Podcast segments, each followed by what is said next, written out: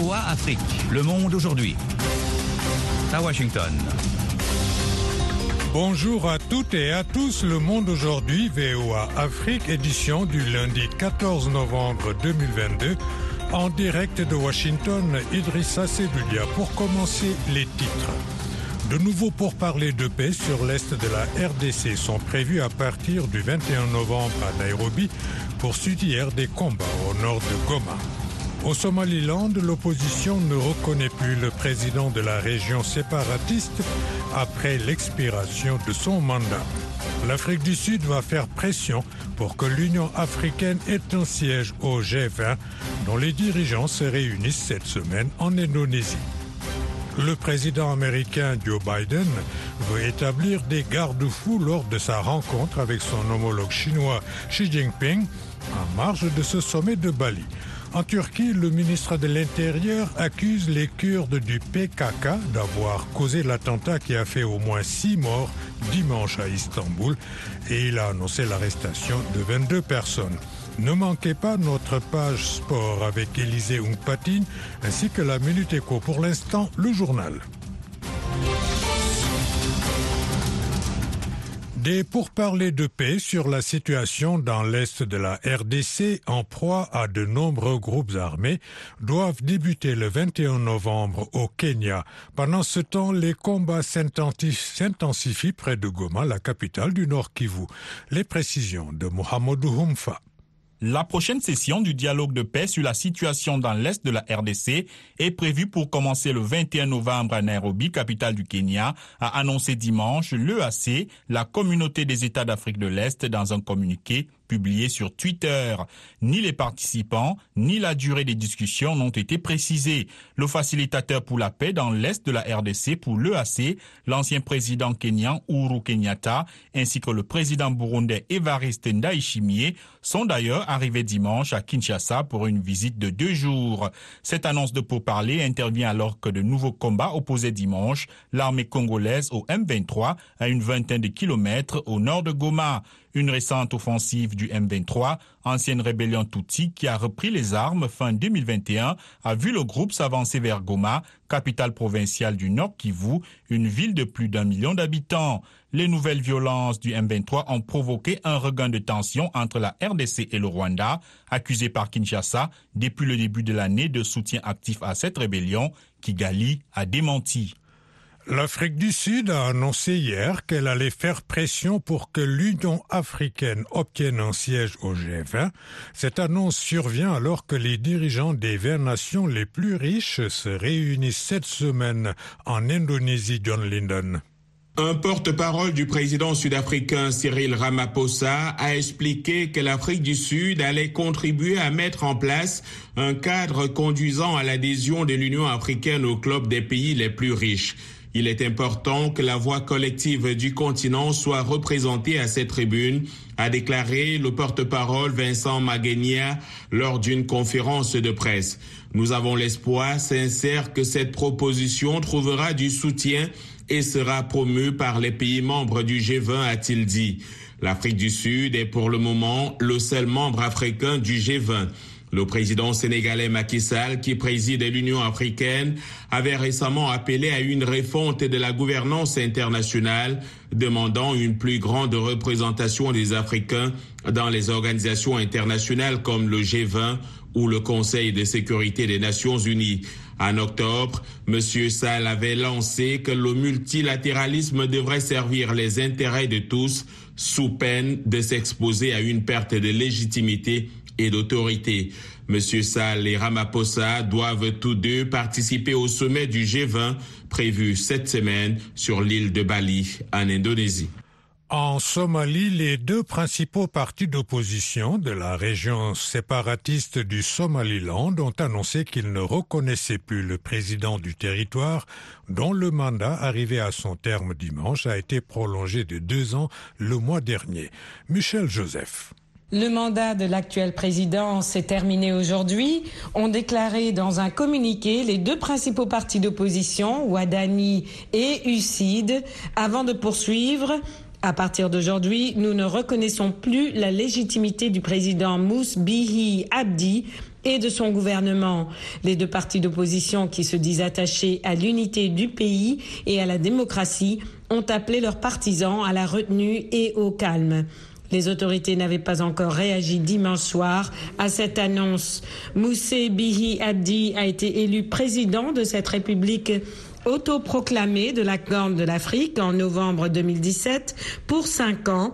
Une nouvelle élection devait se tenir le 13 novembre, mais le président de la commission électorale a annoncé le 24 septembre qu'elle ne pouvait se tenir à la date prévue pour des raisons techniques et financières.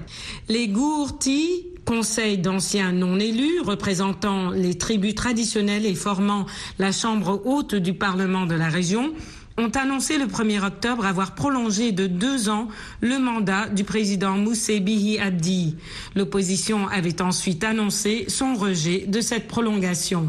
En Égypte et pour la deuxième fois en une semaine, l'administration pénitentiaire a empêché hier l'avocat d'Allah Abdel Fattah de voir le prisonnier politique égypto-britannique en grève de la faim depuis sept mois, malgré un permis délivré par un juge, a annoncé maître Khaled Ali. Allah Abdel Fattah, icône du printemps arabe et bête noire du président Abdel Fattah al-Sisi, a cessé de boire dimanche à l'ouverture de la COP 27 en Égypte. Depuis, sa famille, qui le dit en danger de mort, réclame une preuve de vie, affirmant ne pas croire les autorités qui assurent qu'il est en bonne santé. Le parquet égyptien a même dit douter qu'il soit en grève de la faim. Le président Sisi a dû répondre à plusieurs dirigeants occidentaux, dont l'américain Joe Biden, qui qui s'enquérait du sort d'Allah Abdel Fattah. Washington affirme n'avoir toujours aucune preuve de la bonne santé du prisonnier. Au Maroc, quatre personnes, dont trois mineurs, ont été arrêtées, soupçonnées d'avoir agressé à Tanger un homme vêtu en femme, sa perruque à la main et d'avoir proféré des insultes homophobes à son adresse, c'est ce qu'ont indiqué dimanche des médias locaux. Les quatre suspects sont âgés de 13 à 24 ans. Les questions de mœurs font l'objet d'une forte pression sociale dans ce pays tiraillé entre conservatisme religieux et modernité. VOA Afrique à Washington, vous êtes à l'écoute du monde aujourd'hui. Le président américain Joe Biden veut rouvrir le dialogue lors de sa rencontre de ce lundi avec son homologue chinois Xi Jinping, mais aussi établir des garde-fous dans un contexte de tensions croissantes entre Washington et Pékin, selon la Maison-Blanche. Un responsable américain a évoqué face à des journalistes la détermination américaine à renforcer les communications de manière responsable tout en mettant en place des garde-fous et un code de la route claire afin que la concurrence ne se transforme pas en conflit entre les deux grandes puissances. Ici aux États-Unis, les démocrates se réjouissent d'avoir gardé le contrôle du Sénat après la victoire de la sénatrice démocrate sortante Catherine Cortez Masto dans l'État du Nevada. Un verdict qui a suscité diverses réactions chez leurs euh, rivaux républicains. Rosine Munezero. C'est un tel motif de réjouissance, a lancé tout sourire Nancy Pelosi, la chef des démocrates à la Chambre des représentants, qui aurait cru il y a deux mois que cette vague rouge deviendrait une toute petite gouttelette, et encore, a-t-elle ironisé sur CNN en référence à la couleur du Parti républicain. Misant sur l'inflation et l'impopularité du président Joe Biden, les ténors de l'opposition avaient prédit avec beaucoup d'assurance une telle vague, voire un tsunami, lors des élections de mi-mandat organisées mardi. Dimanche, l'ancien président Donald Trump a imputé le mauvais résultat des républicains à Mitch McConnell, le chef du groupe républicain au Sénat. Il a fichu en l'air les élections et tout le monde le méprise, a écrit M. Trump sur son réseau Truth Social, reprochant Mitch McConnell de ne pas avoir investi suffisamment d'argent dans la campagne de Blake Masters, candidat qu'il soutenait dans l'Arizona.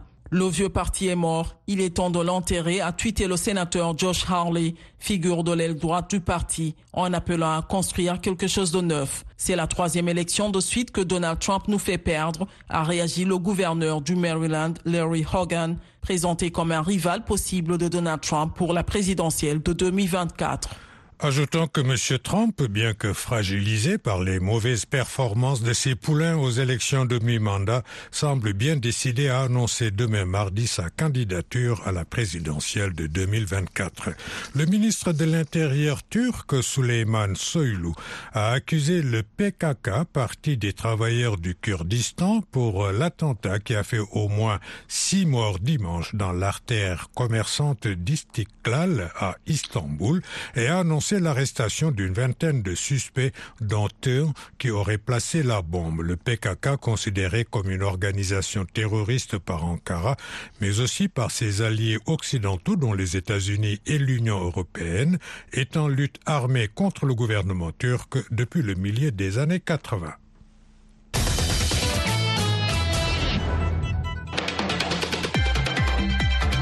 La Minute Nathalie Barge. La société camerounaise de distribution alimentaire a annoncé avoir augmenté son capital de 3,4 milliards à 5,2 milliards de francs CFA. Les actionnaires ont également décidé de changer le nom de l'entreprise pour la nommer Adialea Cameroun. Adialea est une co-entreprise créée il y a 9 ans par CFAO et Carrefour. En 2020, Carrefour a réduit sa participation dans le tour de table d'Adialea, passant de 45 à 20 le deuxième sommet de l'industrie financière en Afrique, organisé par la Société financière internationale et Jeune Afrique Media Group, se tiendra les 28 et 29 novembre à Lomé au Togo. Plus de 500 participants de 30 pays sont attendus à cette rencontre. La FIS réunira des dirigeants de banques, de compagnies d'assurance, de sociétés de mobile monnaie, de fintech, ainsi que des régulateurs, ministres de l'économie et des finances et représentants d'institutions de développement développement. En Tanzanie, la compagnie minière Petra Diamonds estime qu'il faudra trois mois pour reprendre la production suspendue depuis la rupture d'une retenue de résidus à la mine de diamants Williamson. L'incident avait entraîné une inondation détruisant plusieurs habitations des communautés locales. La compagnie a engagé un spécialiste de l'impact social et envisage avec les autorités locales une réparation des préjudices subis par les populations. Merci Nathalie. À présent, les sports avec Élisée Ompatine. Élisée, bonjour. Bonjour Idrissa et bonjour à tous. La Coupe du monde de foot au Qatar, c'est en fin de semaine et la liste des joueurs des sélections africaines qualifiées continue de tomber. Oui, après le Cameroun, le Maroc et le Sénégal la semaine écoulée, ce sera au tour des deux derniers représentants, la Tunisie et le Ghana, de rendre public ce lundi leur liste des 26 joueurs pour le mondial qui démarre dimanche prochain au Qatar. A noter que le sélectionneur des Black Stars, Otto Ado, sera face à la presse à 11h UTC pour présenter ses choix. Pareil pour son homologue des aigles de Carthage, Jalel Kadri, qui vient de finir un stage d'une semaine en Arabie Saoudite avec les joueurs évoluant uniquement en Afrique et au Moyen-Orient. Football au niveau des clubs, les Marocaines d'Asfar remportent la deuxième édition de la Ligue africaine des champions féminines. Un sacre avec la manière après avoir nettement dominé en finale les tenantes du titre, les Sud-Africaines de Mamelody Sundowns, par le score de 4 buts à 0. Les Nigérianes de Baelsa terminent troisième suite à leur succès 1-0 en match de classement face aux Tanzaniennes de Simba Queens. Du handball, la canne féminine se poursuit au Sénégal avec la phase de groupe qui prend fin ce lundi. Six rencontres au programme et on aura entre autres les chocs Angola, RDC et Sénégal-Cameroun pour la première place du groupe A et C. De leur côté, Madagascar et la Côte d'Ivoire s'affrontent pour décrocher une première victoire dans la compétition. Hier, le Congo-Brazzaville remporte le match au sommet du groupe B 25-20 face à la Tunisie. L'autre match du groupe a vu l'Égypte enfoncer le Maroc après l'avoir battu 28 à 20. Du basketball pour terminer, la division Ouest démarre aujourd'hui son dernier jour de qualification de la Basketball Africa League, l'élite 16. Tout à fait Idrissa et huit équipes reparties en deux groupes de quatre sont concernées par ces éliminatoires. C'est le groupe B qui va ouvrir les hostilités avec la rencontre Nueva Era de la Guinée équatoriale Slack de la Guinée. L'autre rencontre du groupe mettra aux prises les FAP du Cameroun au stade malien. Dans le groupe A, les Centrafricains de Bangui Sporting Club joueront les Marocains de la Salé pendant que le club Haute Abidjan Basket Club affrontera les Béninois de Lancoton. Merci Élisée. Le Monde aujourd'hui, VOA Afrique. De nouveau avec vous, Idrissa Seboudia, nous passons maintenant à nos dossiers du jour. En République démocratique du Congo, des combats ont opposé dimanche l'armée congolaise aux rebelles du M23 à une vingtaine de kilomètres au nord de Goma.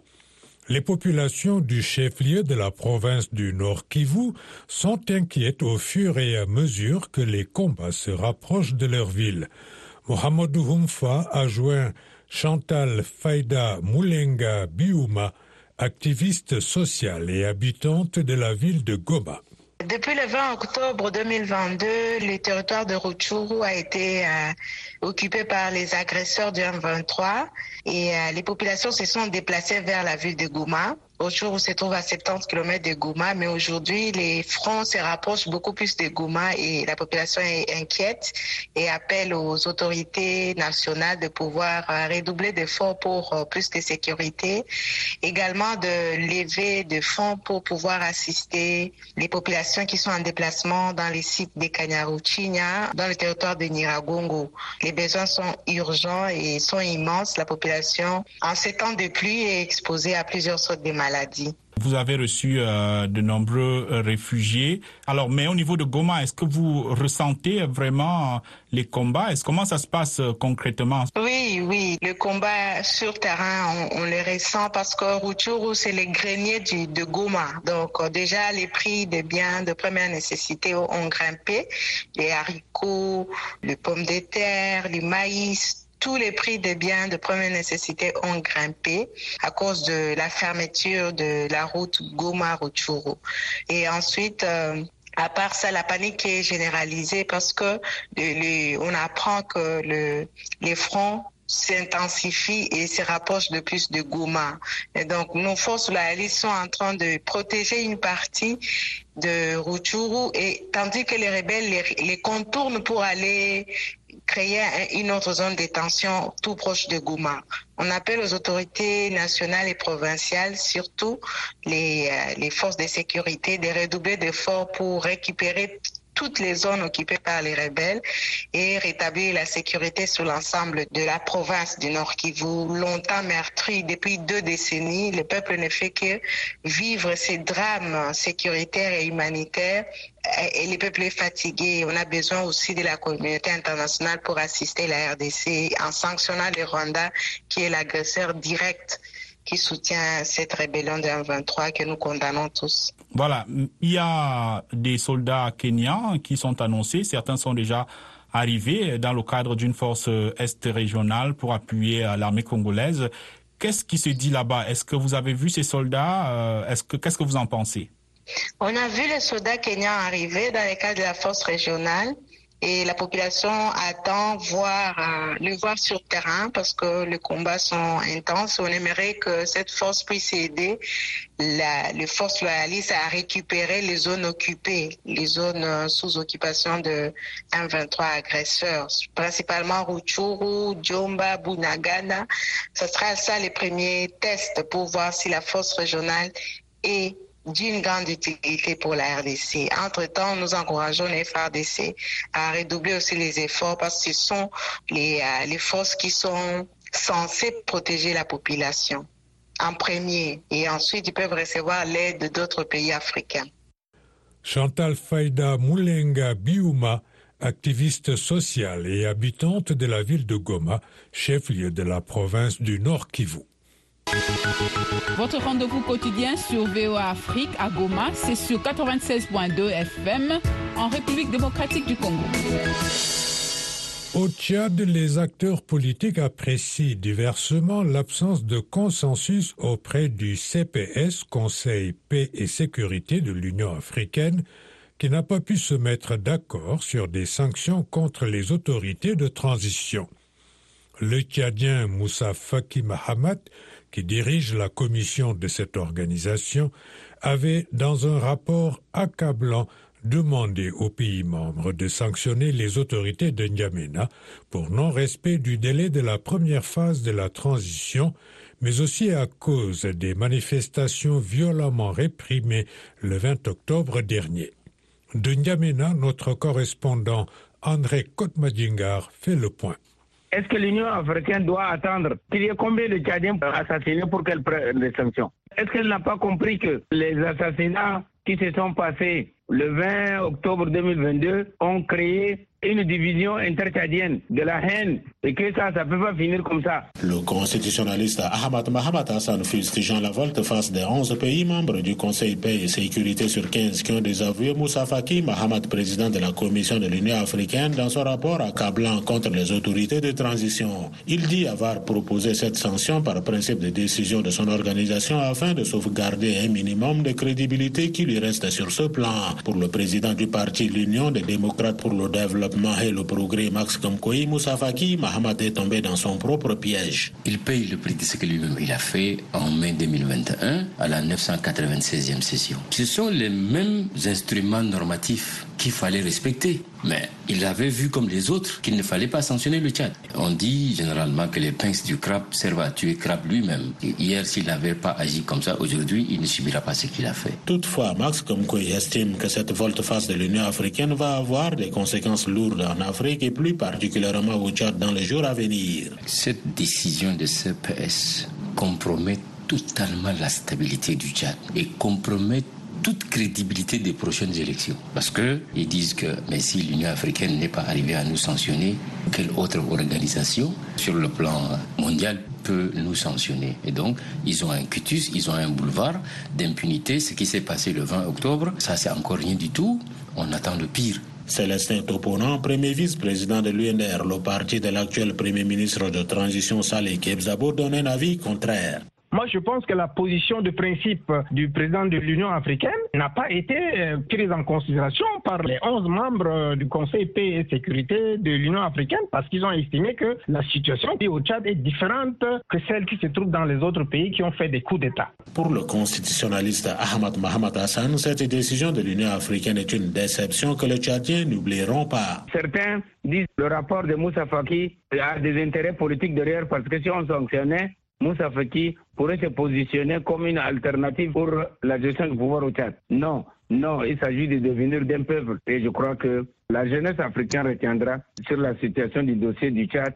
Si au début on avait dit que c'est une question politique, cette fois-ci, c'est un silence face au crime. Dans sa mise au point, Moussa Faki, Mohamed estime qu'il n'a pas été désavoué par le CPS comme d'aucuns le pensent d'ailleurs. Il aurait obtenu du Conseil qu'il se penchera de nouveau sur le cas du Tchad dans les tout prochains jours. Selon son porte-parole, il devra prendre une décision et le président de la Commission de l'Union africaine l'appliquera sans état d'âme, quelle qu'elle soit.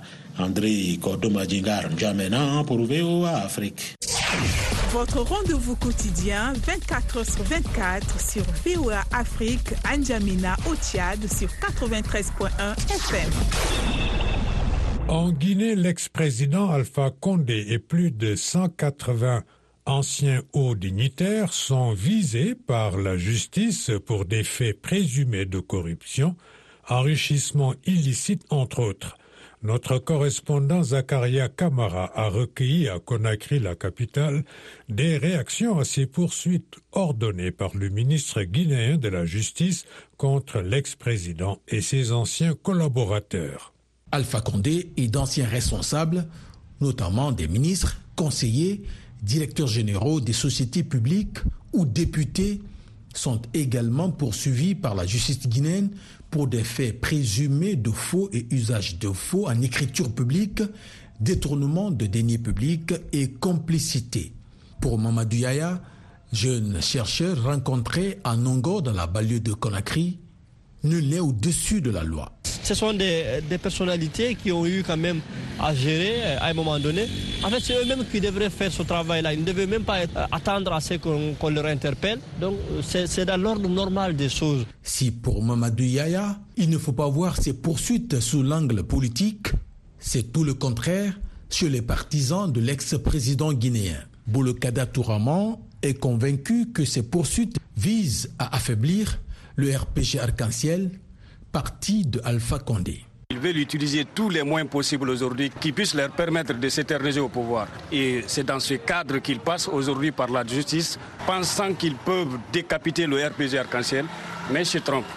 Car nous, on n'a aucune crainte. Le professeur Alpha Condé, il est serein et tranquille. Personne ne pourra l'effrayer, personne ne pourra l'intimider ici. Il va continuer son combat, il va revenir restructurer le parti et nous allons continuer notre combat politique. Les militaires au pouvoir en Guinée ont mis en place la CRIEF, Cour des répressions des infractions économiques et financières, pour lutter contre la corruption. Pour le politologue Kabine Fofana, la CRIEF a un défi celui de rassurer l'opinion publique. Je crois que c'est la suite logique un peu de cette reddition de compte, de cette transparence que le, CNRD s'est fixé comme euh, objectif, comme, euh, comme, donc, comme promesse de plus de pouvoir qui est en train de se matérialiser à travers donc ces poursuites lancées à, l'encontre des, anciens dirigeants sous, euh, sous Alpha Condé. Après, le défi reste celui fondamentalement hein, de rassurer, de rassurer, et ceci va, va, va de soi avec la façon de travailler, ça va être aussi dans, la transparence et, l'égalité dont fera montre la CRIEF. Et je pense que c'est à ce niveau où le travail devra être fait pour éviter justement que, que cela nous soit perçu comme étant un, tribunal politique. Parmi les personnalités visées, Ibrahim Kassouri Fofana, le dernier Premier ministre du régime Condé, en détention préventive depuis plusieurs mois. Quant à Alpha Condé, il poursuit son séjour médical en Turquie. Zakaria Kamara pour VO Afrique, Conakry. Au Bénin, la Confédération syndicale des travailleurs du Bénin a organisé le 11 novembre un meeting de protestation contre les restrictions du droit de grève. C'était à la Bourse du Travail à Cotonou devant une foule de travailleurs venus crier le ras-le-bol. Les responsables syndicaux ont condamné avec véhémence les lois anti-grève votées sous le régime du président Patrice Talon. Les détails avec notre correspondante à Cotonou, Ginette Fleur Adandé. Sur invitation de la Confédération syndicale des travailleurs du Bénin, des centaines de personnes, tous secteurs confondus, se sont réunis pour protester contre les difficultés et dénoncer ce qu'elles qualifient de silence coupable du gouvernement. Pour Kassa Mampo, secrétaire général de la CSTB, face à la grogne des travailleurs, le gouvernement de Patrice Talon n'a qu'une seule réponse, c'est de voter des lois qui arrachent aux travailleurs leurs droits. Les plaintes des transporteurs qui crient tous les jours les injustices, les plaintes des jeunes étudiants, les jeunes sans emploi qui n'ont pas du boulot et qu'on ne recrute pas, les femmes des marchés qui sont maltraitées là-bas et qui meurent de faim, les travailleurs de la santé, les enseignants écrasés par les taxes et dont les salaires ont diminué. Tous se plaignent et tous les jours le gouvernement ne fait que voter des lois sur loi pour vous arracher vos droits. Ce sont ces plaintes que nous avons enregistrées et qui nous ont dit mais au lieu que chacun se plaigne individuellement, il vaut mieux qu'on se retrouve la manifestation a réuni plusieurs secteurs d'activité dont les transporteurs qui ont dénoncé les tracasseries douanières et les faux frais qui les empêchent de jouir pleinement de leurs efforts. Pour les commerçants qui ont répondu présents à l'appel, le gouvernement doit se pencher sur la question et trouver des solutions définitives. Comment on va faire? Il n'y a pas l'argent dans le pays. Et vous augmentez le prix tous les jours comme ça. Avant de trouver de l'argent, c'est difficile pour nous. Et encore, ils augmentent encore le tarif sans vous mentir. Moi, je crois que je vais finalement laisser ma bouteille dans la chambre et peut-être commencer par utiliser du charbon, simplement. Les choses deviennent chères et il faut augmenter de tarifs sur les articles, sur les recharges surtout. on ne sait pas ce qui est à la base de ça concrètement. Sans vous mentir, le gouvernement nous rend la vie difficile. Parce qu'au jour le jour, on essaie de survivre, mais malgré cela, les choses augmentent encore de prix. C'est pas la joie. Le meeting avait également pour objectif de dénoncer les lois anti-grève votées depuis l'avènement du gouvernement Talon. Même si certains travailleurs reconnaissent l'importance du droit de grève, d'autres dénoncent la façon dont ce droit est utilisé. Pour certaines organisations syndicales, oui, c'est un moyen euh, devenu banal. On ne décrète pas de grève à tout vent, non. Je pense qu'il est souhaitable de faire un service minimum parce qu'après tout, c'est la population qui en souffre. Mais ça ne dit presque plus rien aux gens. Parce que normalement, quand un groupe de fonctionnaires va en grève, ça doit se sentir. Mais plus personne ne le ressent aujourd'hui. De Cotonou, Ginette Fleur dans les VOA Afrique. Voilà, c'est tout pour cette édition matinale du Monde. Aujourd'hui, VOA Afrique. Merci de l'avoir suivi. Au micro, Idrissa Seloudia, à la mise en onde de Georges Léonard Sagnou, à la console Kelvin Paolo. Rendez-vous sur notre site internet voaafrique.com et nos pages Facebook, Twitter et Instagram pour un suivi de l'actualité 24 heures sur 24.